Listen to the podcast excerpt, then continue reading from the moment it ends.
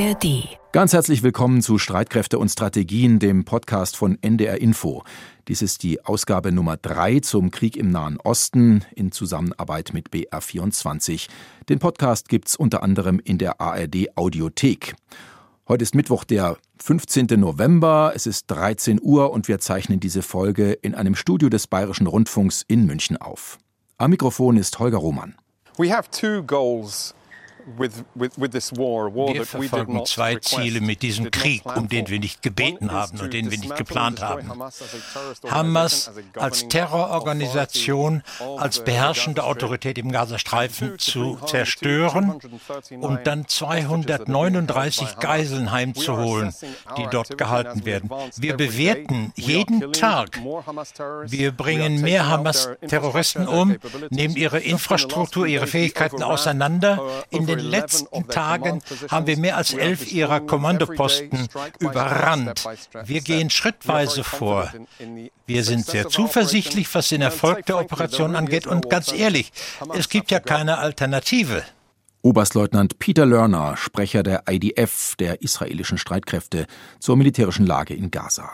Wir schreiben Tag 39 nach dem brutalen Terrorangriff der Hamas. Das Massaker an 1200 Menschen in mehreren Siedlungen und Kibbuzim im Süden Israels und die Entführung von über 200 Männern, Frauen und Kindern sind gut einen Monat her. Vergangene Woche fanden in ganz Israel deshalb Trauerfeiern und Mahnwachen für die Opfer statt. Und in etwa so lange, einen Monat, dauert nun auch schon der Krieg zwischen Israel und der vom Iran unterstützten Islamistenmiliz. Ein Krieg, um den Israel nicht gebeten hat, wie wir eben gehört haben. Zeit, eine Art Zwischenbilanz zu versuchen. Wo stehen wir in diesem Krieg? Was wurde erreicht? Wie viele Opfer sind zu beklagen? Wie stehen die Chancen, dass es demnächst eine längere Waffenruhe geben könnte? Und welche Szenarien für die Zeit danach sind denkbar bzw. realistisch, wenn Israel die Ziele seiner Bodenoffensive erreicht zu haben glaubt und die Feindseligkeiten irgendwann eingestellt werden? All das wollen wir in dieser Ausgabe besprechen und dafür wollen wir uns zunächst einen aktuellen Überblick verschaffen. Dabei soll uns unser Nahostkorrespondent Jan-Christoph Kitzler behilflich sein, den ich nun im ARD-Studio Tel Aviv begrüße. Hallo Jan-Christoph. Hallo. Jan-Christoph, als erstes eine Frage an den Menschen und weniger den Berichterstatter. Ein Monat Krieg in Gaza und Israel, das ist auch für dich und deine Mitstreiter im ARD-Studio eine kräftezehrende Angelegenheit, um das mal ganz vorsichtig auszudrücken, psychisch wie physisch. Dein Kollege Christian Limpert spricht von vier Wochen Extremsituation. Wie gehst du, wie geht ihr damit um?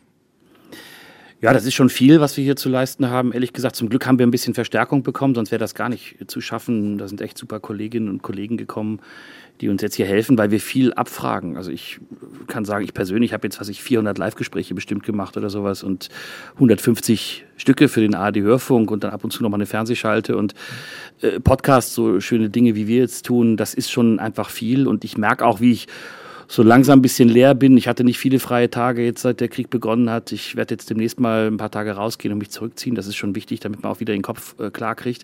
Weil wir müssen ja das Ganze, was hier passiert, möglichst analysieren und, und, und es gibt ja auch ständig neue Entwicklungen und die müssen wir auf dem Schirm haben. Und wir dürfen das, was da jetzt gerade passiert und auch vor allem den Grund, warum es passiert, nicht aus dem Blick verlieren. Ihr habt ja auch Kontaktleute unmittelbar im Kriegsgebiet in Gaza, die sogenannten Stringer von denen ihr wichtige Informationen bekommt. Wie ist die Situation für die? Ja, wir versuchen denen jeden Tag zu sagen, bringt euch nicht in Gefahr für uns. Das ist natürlich echt schwer, weil die Zivilbevölkerung auch äh, leidet und die sind ja auch Teil der Zivilbevölkerung. Die haben sich selber aus ihren Wohnungen aufgemacht in den Süden. Die haben in Gaza Stadt gewohnt, beide, mit denen wir da zusammenarbeiten. Wir haben es geschafft, äh, auch mit Hilfe von anderen eine Kollegin nach draußen zu bringen die ist jetzt inzwischen in Katar, weil die kleine Kinder hat und ist mit ihrer Familie dort und versucht jetzt von dort auch für uns weiter zuzuliefern und Kontakte herzustellen, dafür so, zu sorgen, dass wir mit Menschen, die dort sind, auch telefonieren können und sprechen können, beziehungsweise sie tut das für uns. Wir haben noch einen anderen Kollegen, ähm, der auch in der schwierigen Lage ist und der gerne mit seiner Frau auch raus möchte, weil, ja, weil er sich auch immer in große Gefahr bringt. Also Journalisten sind zum Teil auch Zielscheibe in diesem Krieg, das muss man eindeutig so sagen. Und die haben natürlich ein doppeltes Problem, weil die einerseits sehr kritisch gesehen werden von der Hamas, weil sie für deutsche Medien arbeiten. Und Deutschland hat sich ja in diesem Krieg klar an der Seite Israels positioniert. Und weil sie andererseits aber auch unter dem Verdacht von der israelischen Seite stehen, dass sie irgendwie mit der Hamas kooperieren. Es sind schon über 30 Journalistinnen äh, im Gazastreifen seit Kriegsbeginn getötet worden. Und wir machen uns wirklich Sorgen um die Kolleginnen und Kollegen. Mhm. Du spielst da an auf eine Kontroverse um auch einen arabischen Kollegen von einer Nachrichtenagentur. In dem Fall war es ein Fotograf der der Hamas nahestehen soll und von den Terroristen möglicherweise schon vor Beginn der Terrorattacke vom 7. Oktober benachrichtigt worden sein soll und deshalb verdächtig früh am Ort des Geschehens eintraf. Wie wird das in Israel auch unter Pressevertretern diskutiert? Also das eine ist, wie Israel darauf reagiert. Äh, da gibt es äh, Stimmen, zum Beispiel von Benny Gantz, der ist äh, jetzt auch im Kriegskabinett. Der hat gesagt, wenn das so war, dann sind das Terroristen und sie müssen wie Terroristen behandelt werden. Ein anderer, Danny Danon, der war mal UN-Botschafter Israels, sitzt jetzt in der Knesset im Parlament, der hat gesagt, diese Leute seien legitimate targets of war, also legitime Kriegsziele. Mhm. Und man muss jetzt wirklich mal genau hingucken, was da passiert ist. Es gibt einen Fall, da ist ein Fotoreporter ist jetzt aufgefallen durch eine offenbar große Nähe zur Hamas. Es gibt ein Foto, was ihn zeigt mit Herrn Sinwar, das ist der, einer der Chefs der Hamas, und der gibt ihm einen Kuss auf die Wange und zieht ihn so an sich ran. Das wirkt sehr intim, dieses Foto, und mhm. Äh, das geht nicht, das ist für Journalisten nicht angemessen. Und ähm, die Medien, die internationalen, die mit ihm gearbeitet haben, zum Beispiel CNN, haben sich von diesem Kollegen getrennt. Es gab aber auch Vorwürfe gegen andere Kollegen und dann eben so eine, eine äh, Frage, warum waren die so früh vor Ort bei diesem Terrorangriff? Haben die davon gewusst vielleicht? Das hat ein Portal, das heißt Honest Reporting, aufgeworfen, diese Frage, und hat dann natürlich den Eindruck erweckt, äh, es gibt äh, Kollegen, die in diesen Terrorangriff involviert waren und die vorher davon gewusst haben. Da muss man ganz klar sagen, dafür gibt es keinen einzigen Beleg. Und mhm. diese Behauptung oder dieser Vorwurf ist total gefährlich natürlich für Menschen, die dort arbeiten wollen. Mhm. Fotoreporter haben die Aufgabe, wenn etwas Krasses in ihrer Umgebung passiert, dieses zu dokumentieren. Und deswegen, so hat es ein Kollege beschrieben, ist er aufgewacht äh, und von, dem, von den Raketen, die abgefeuert wurden, hat gehört, da ist was los am Grenzzaun und ist da hingegangen, um das zu dokumentieren. Das hat er getan.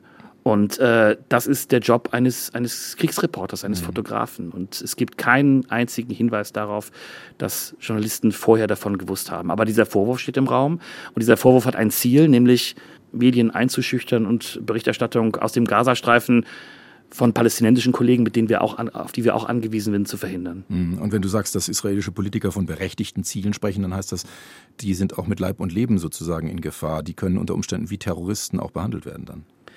Das muss man so verstehen. Ich habe jetzt noch nicht gehört, ehrlich gesagt, von einer gezielten Tötung von Journalisten. Mhm.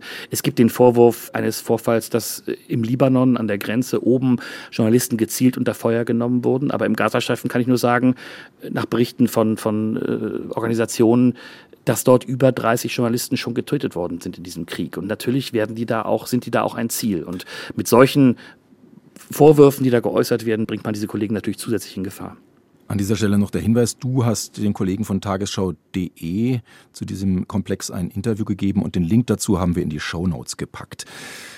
Noch ein anderes Thema in diesem Zusammenhang. Es fällt auf, dass die israelische Armee inzwischen dazu übergegangen ist, Journalistinnen und Journalisten embedded nach Gaza hineinzulassen. Das heißt, sie dürfen zum Beispiel im Panzer mitfahren, ähnlich wie das die Amerikaner seinerzeit im Irakkrieg gemacht haben. Sie dürfen sich aber nicht frei in der Kampfzone bewegen, um auf eigene Faust zu recherchieren. Auch die ARD hat das Angebot angenommen. Warum? Das ist ein Angebot, was wir angenommen haben, weil das uns Einblicke ermöglicht, die wichtig sind. Wir sind natürlich dann dabei, wenn wir diese Angebote bekommen, dass wir kritisch damit umgehen. Wir wissen natürlich, dass das keine freie Berichterstattung sind. Da werden den Kolleginnen und Kollegen, die da reingebracht werden, bestimmte Dinge gezeigt. Zum Beispiel sollten in einer bestimmten Situation Bilder gezeigt werden oder, oder Menschen gezeigt werden, die sich auf den Weg machen in den Süden, also als Beleg dafür, dass die Zivilbevölkerung geschützt wird in diesem Krieg. Es soll auch dokumentiert werden, dass äh, die Hamas sich mitten unter der Zivilbevölkerung versteckt, was, wofür es immer mehr Beweise gibt und die Israel auch vorlegt und was auch plausibel erscheint. Aber natürlich ist das ein Bild, was gezeigt, was da entstehen soll, was, was äh, gelenkt ist. Und äh, es ist auch so, dass die Bilder, die dabei aufgenommen werden, von der israelischen Stelle dann nochmal angesehen werden und dann zur Veröffentlichung freigegeben werden. Also muss sich da auch so einer Situation unterwerfen dann, wenn man darüber berichtet. Wir ja, tun das und wir tun das in aller Kritik. Das ist aber natürlich ein weiterer Beleg dazu, ebenso wie das, worüber wir vorhin gesprochen haben, dass dieser Krieg auch auf der Informationsebene geführt wird. Mhm. Und wir müssen natürlich wirklich versuchen, dass wir da nicht zur Partei werden und dass wir da nicht zum Mitspieler werden und dass es äh, manchmal schwierig. Schwierig, aber ganz wichtig. Blicken wir jetzt mal auf die aktuelle Lage im Kriegsgebiet. Jan-Christoph, drei Schlagzeilen habe ich aus den vergangenen Tagen rausgesucht, die den Fortschritt der Bodenoffensive aus meiner Sicht ganz gut beschreiben. Zum einen hieß es da am 6. November von israelischer Seite, der Gazastreifen sei nun in zwei Hälften geteilt. Am 7. November, also einen Tag später, ließ sich dann Verteidigungsminister Garland mit den Worten zitieren, die israelischen Truppen stünden, Zitat, im Herzen der Stadt Gaza, dem größten je errichteten Terrorstützpunkt der Welt. Und zuletzt hieß es dann, die Hamas habe die Kontrolle verloren. Aus Sicht der Verteidiger also drei Erfolgsmeldungen ist ja mit Erfolgsmeldungen immer so, so eine Sache im Krieg. Trotzdem, in welcher Phase dieser Offensive befinden wir uns deiner Einschätzung nach?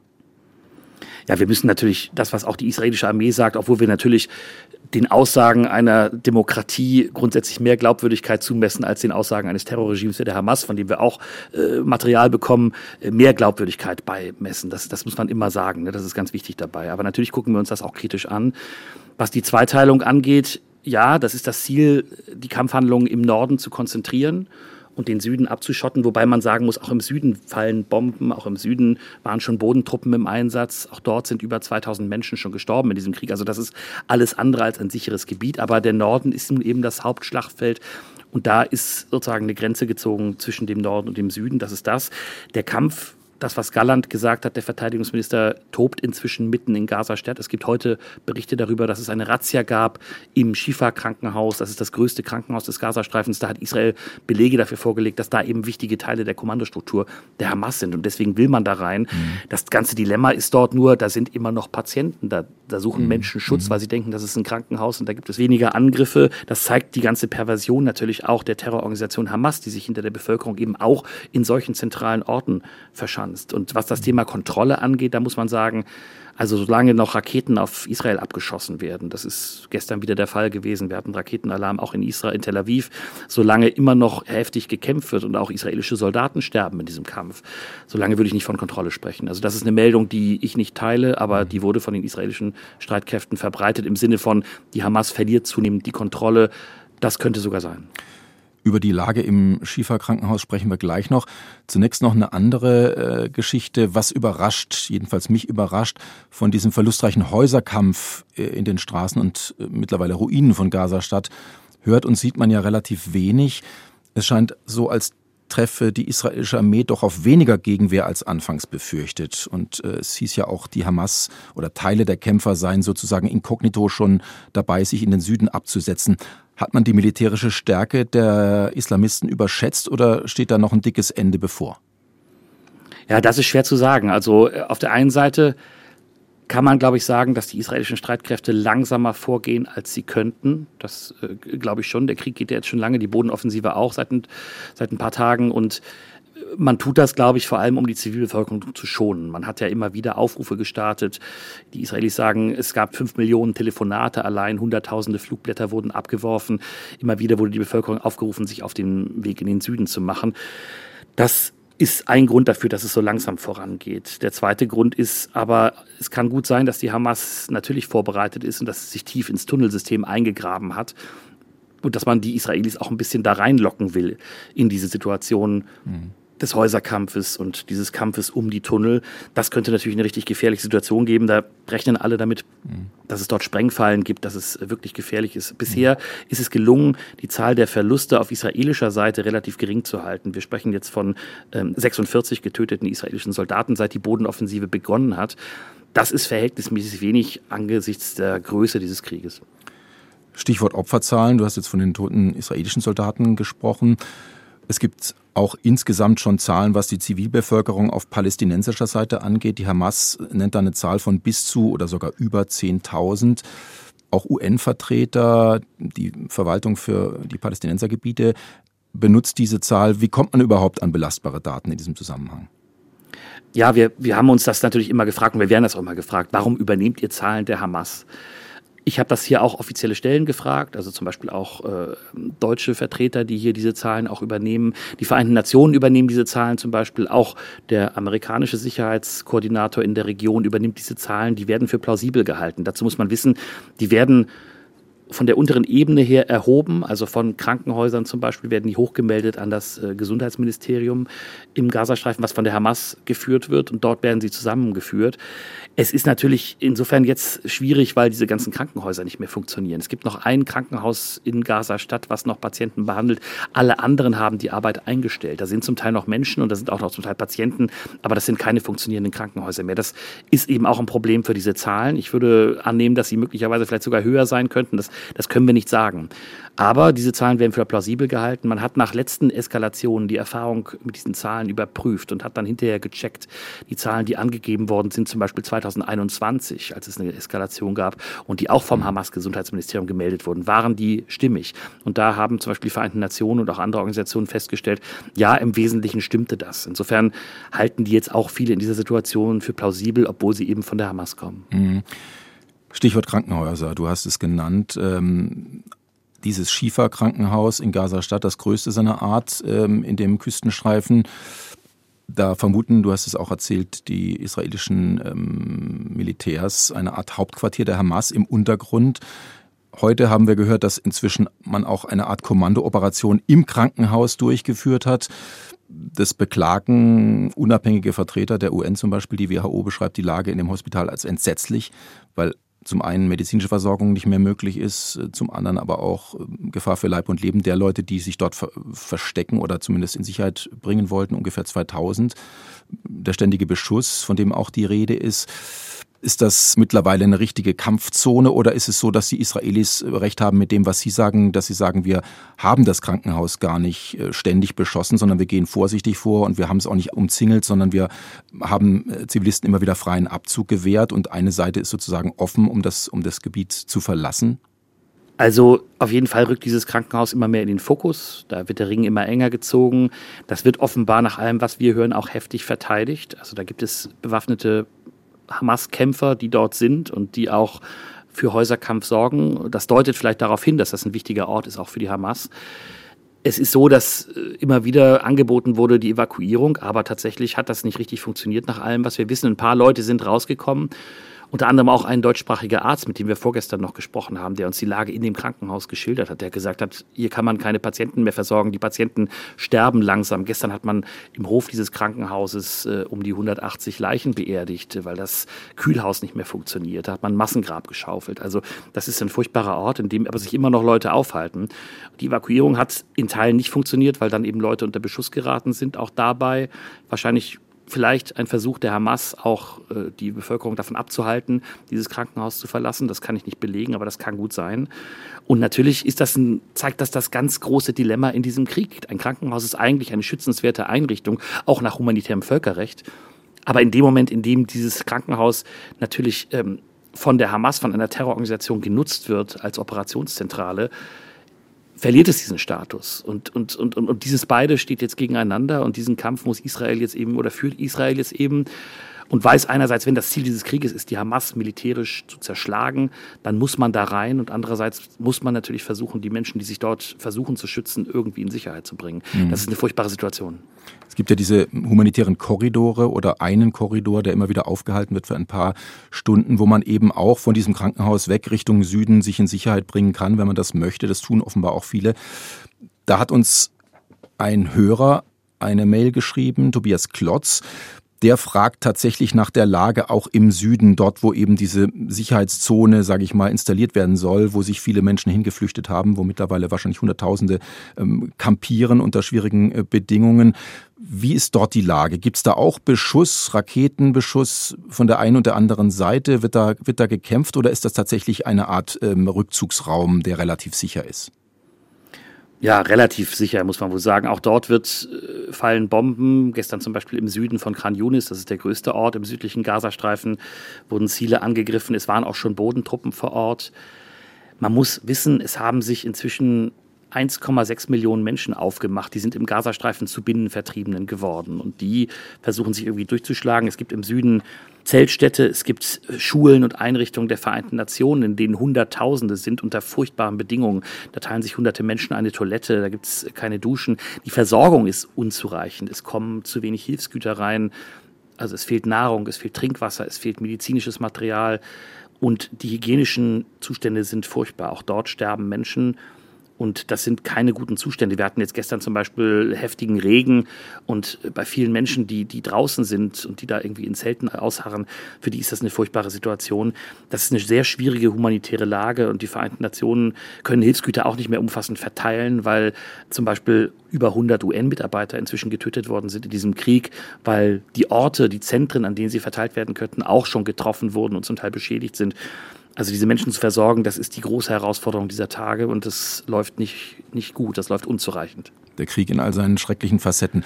Machen wir hier einen Punkt, Jan Christoph. Vielen Dank für deine spannenden Einblicke, deine Analyse und deine Zeit und bis zum nächsten Mal hoffentlich.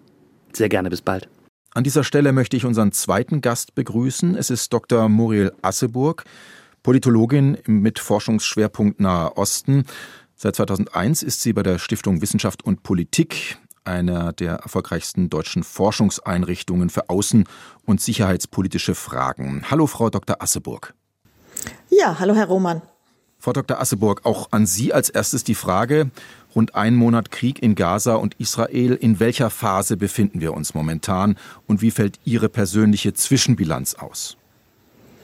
Die israelische Armee hat diese Militäroperation ja eingeleitet mit Luftschlägen, führt seit ungefähr zwei Wochen eine Bodenoffensive aus und sie hat mittlerweile weite Teile des Nordens des Gazastreifens unter ihre Kontrolle gebracht, hat Gaza-Stadt umzingelt. Es ist ihr dort gelungen, Regierungsgebäude zu übernehmen und sie hat Hunderte von Hamas-Kämpfern getötet und zum Teil auch verhaftet. Es ist ihr also gelungen, Teile der militärischen Infrastruktur der Hamas zu zerstören die Regierung der Hamas, wenn man so will, ist zusammengebrochen.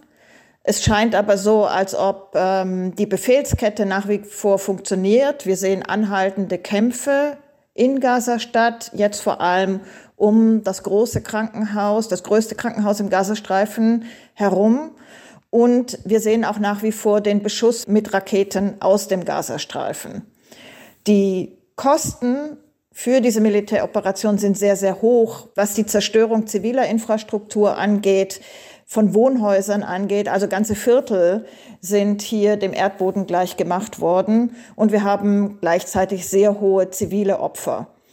Insofern, wenn man von einer Zwischenbilanz sprechen möchte, Israel macht Fortschritte bei der Zerstörung militärischer Infrastruktur zu sehr hohen Kosten. Und man muss, glaube ich, auch in Rechnung stellen, dass diese Militäroperation ganz bestimmt kein Deradikalisierungsprogramm ist. Sie haben es gesagt, es wird weiter gekämpft. Wir haben auch eben von unserem Reporter Jan-Christoph Kitzler gehört, wie dramatisch die Lage ist, nicht zuletzt auch für die palästinensische Zivilbevölkerung.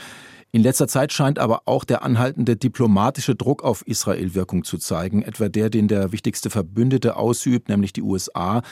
So hat Premier Netanyahu täglichen Feuerpausen zugestimmt. Ab sofort können die Kampfhandlungen also für jeweils mehrere Stunden unterbrochen werden. Der Hauptzweck, den Menschen die Gelegenheit zu geben, sich über einen geschützten Korridor Richtung Süden in Sicherheit zu bringen und es auch den internationalen Hilfsorganisationen zu ermöglichen, die provisorischen Flüchtlingslager mit dem Nötigsten zu versorgen. US-Präsident Biden lobt das als Schritt in die richtige Richtung. Sehen Sie das auch so? Es ist sicher ein Schritt in die richtige Richtung, aber längst nicht ausreichend, um die Situation vor Ort zu verbessern. Wir sehen, dass es bislang noch nicht gelungen ist, die Geiseln zu befreien, obwohl da Verhandlungen laufen. Wir sehen, dass es im ganzen Gazastreifen keinen effektiven Schutz für die Zivilbevölkerung gibt. Also auch diejenigen, die jetzt diese Korridore nutzen und während der Feuerpausen vom Norden in den Süden gehen, sind eben auch im Süden nicht effektiv geschützt und können dort auch nur ähm, teilweise versorgt werden. Und wir sehen, dass die humanitäre Situation tatsächlich katastrophal ist, sich in den letzten äh, Tagen noch einmal sehr, sehr zugespitzt hat.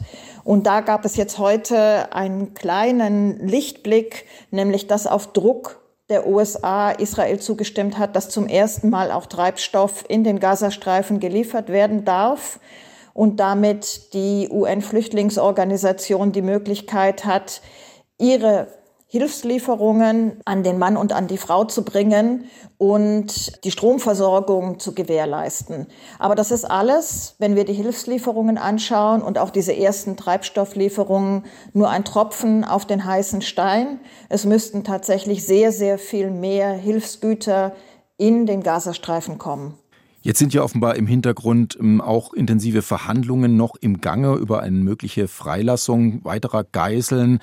Man fragt sich, was da für Gegenleistungen dann auf israelische Seite kommen könnten. Noch längere mm, Waffen ruhen vielleicht, aber die lehnt äh, Premier Netanyahu ja nach wie vor ab mit dem Argument, die würden nur der Hamas nützen.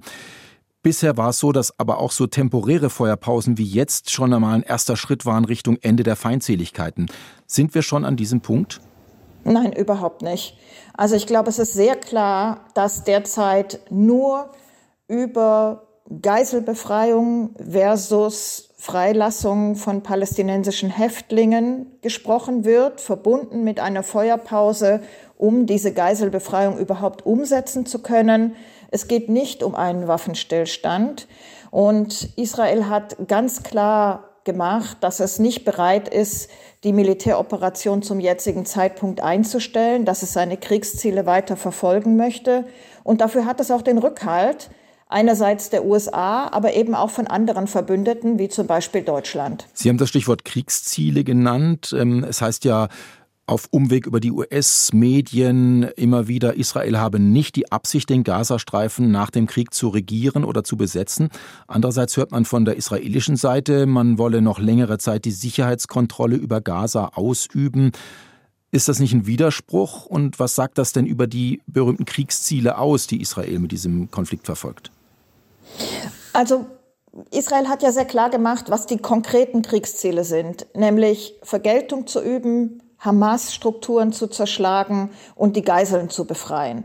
Was eben unklar ist, ist, wie soll es denn weitergehen, wenn die Hamas zerschlagen ist?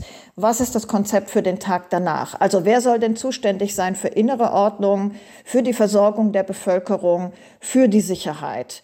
Und hier wird tatsächlich ähm, hören wir unterschiedliche Stimmen oder widersprüchliche Aussagen auch, nicht zuletzt von Seiten des israelischen Premierministers, wer denn letztlich für Sicherheit verantwortlich sein soll und wie genau das aussehen soll. Es war ja auch in der Vergangenheit schon so, Stichwort Widersprüche, dass es Differenzen gab, auch kommunikative Pannen zwischen Netanyahu, der allgemein auch als Zauderer gilt in gewissen äh, Fragen, und der militärischen Führung. Sehen Sie dafür jetzt darin Anzeichen? Diese Anzeichen kann ich hier nicht erkennen. Was ich hier sehe, ist, dass es sehr schwer ist, für die israelische Regierung mit ihren unterschiedlichen Komponenten sich tatsächlich auf einen Plan für den Tag danach zu einigen. Und dass grundsätzlich natürlich es ganz schwierig ist, zu erklären, wie es funktionieren kann, wenn einerseits Israel die Sicherheit kontrollieren möchte und andererseits keine direkte militärische Präsenz vor Ort haben will. Und es wäre ja notwendig, wenn man das Ziel, das die Regierung auch formuliert hat, nämlich keine Verantwortung mehr für die Bevölkerung im Gazastreifen übernehmen zu wollen, umsetzen will.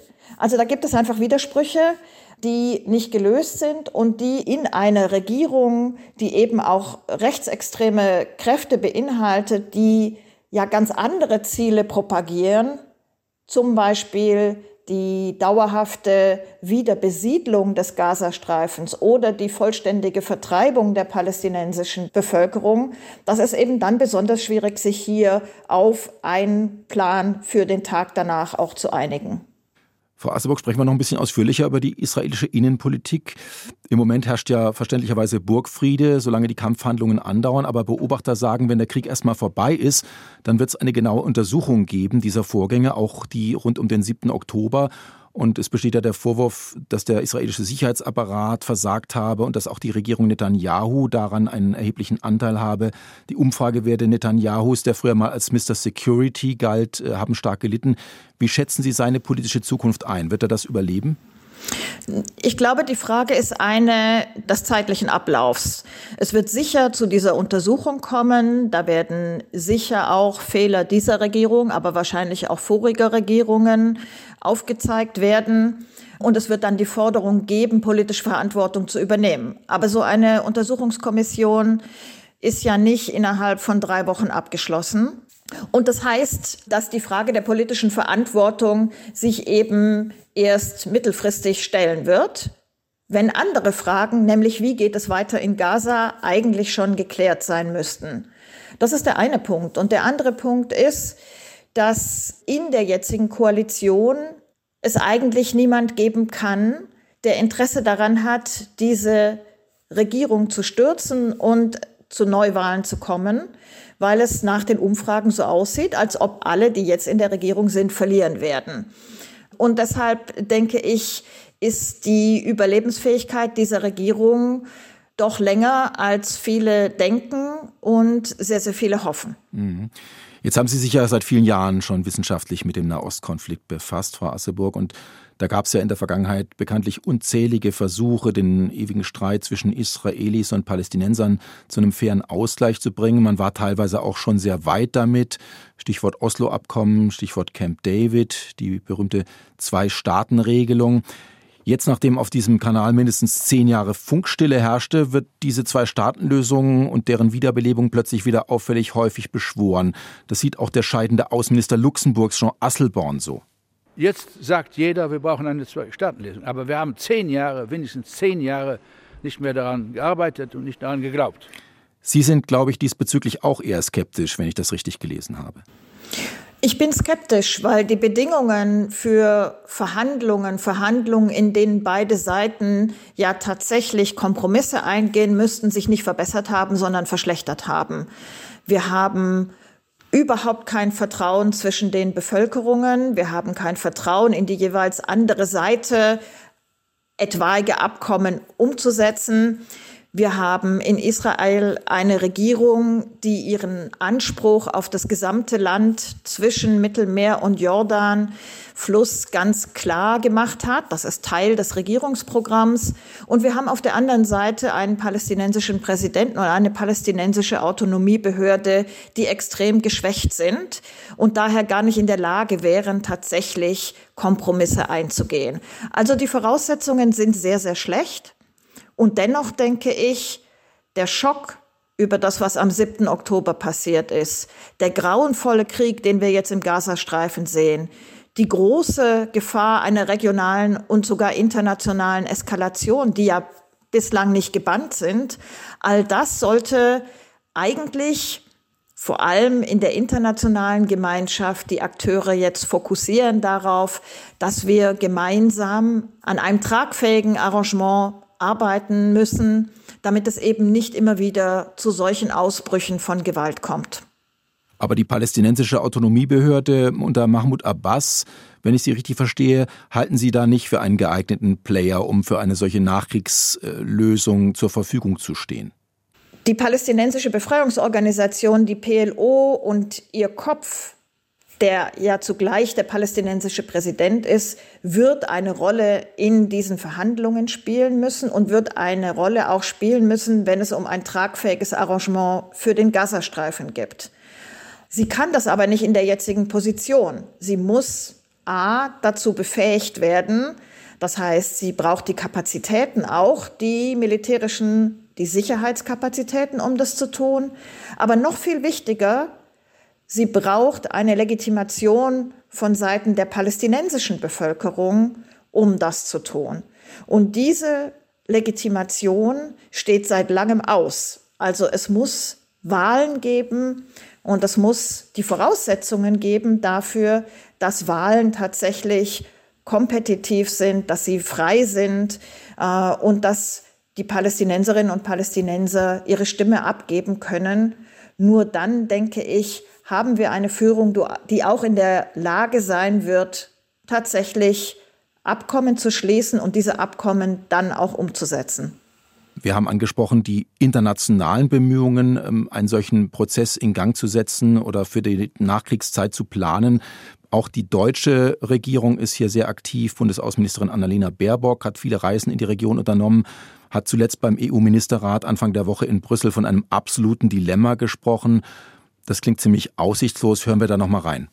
Die Lage in der Region ist zum Zerreißen.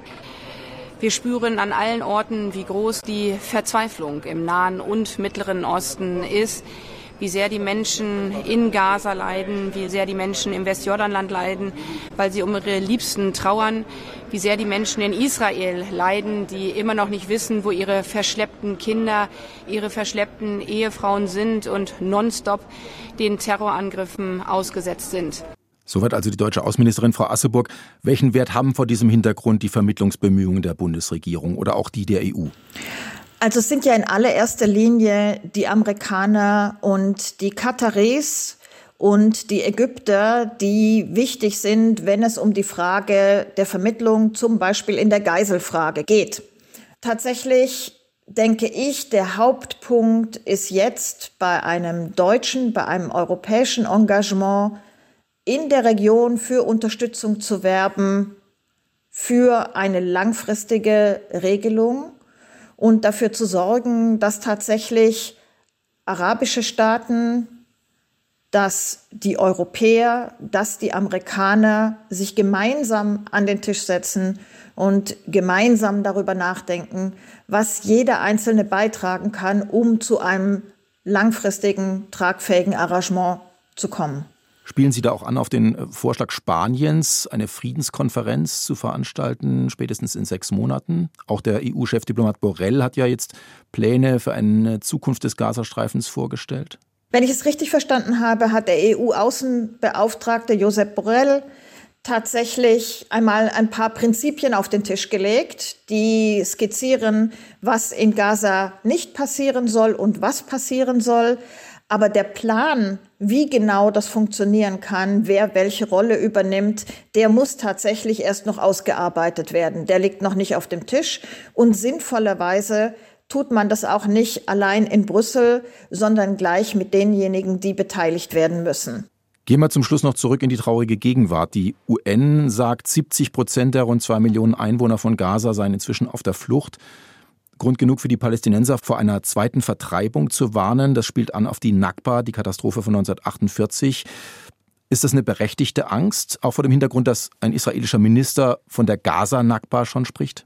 Die Bilder, die wir jetzt sehen von den flüchtenden Menschen im Gazastreifen, von der Entstehung neuer Zeltstädte, zum Beispiel in Khan Yunis, äh, ist das, was an dieses kollektive Trauma der Palästinenserinnen und Palästinenser rührt, die Flucht und Vertreibung von 1948. Und in der Tat wird es bestärkt durch Aussagen von Avi Dichter, den Sie benannt haben, aber auch von vielen anderen aus dem Likud und anderen Regierungsparteien, die tatsächlich eine Nakba evozieren, und damit in der palästinensischen Bevölkerung sehr viel Angst verbreiten.